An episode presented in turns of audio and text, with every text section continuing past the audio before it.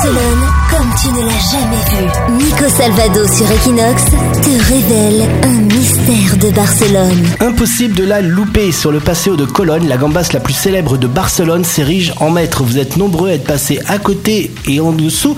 Mais alors, qui est-elle et surtout d'où vient-elle cette gambas? Pour comprendre son origine, il faut remonter en 1988. Cette année-là, le compte à rebours des Jeux Olympiques vient de commencer. Le nouveau Paseo veut devenir un premier espace de loisirs et gastronomie dans la ville. Sur le Paseo Cologne, donc, il y a une série de bars qui vont être sélectionnés pour pouvoir s'installer. Parmi eux, un restaurant qui s'appelle le Gambrinus. Le chef de ce resto va faire alors appel à l'artiste Ravier Mariscal pour confectionner une œuvre d'art à l'effigie de son établissement, donc une gambas.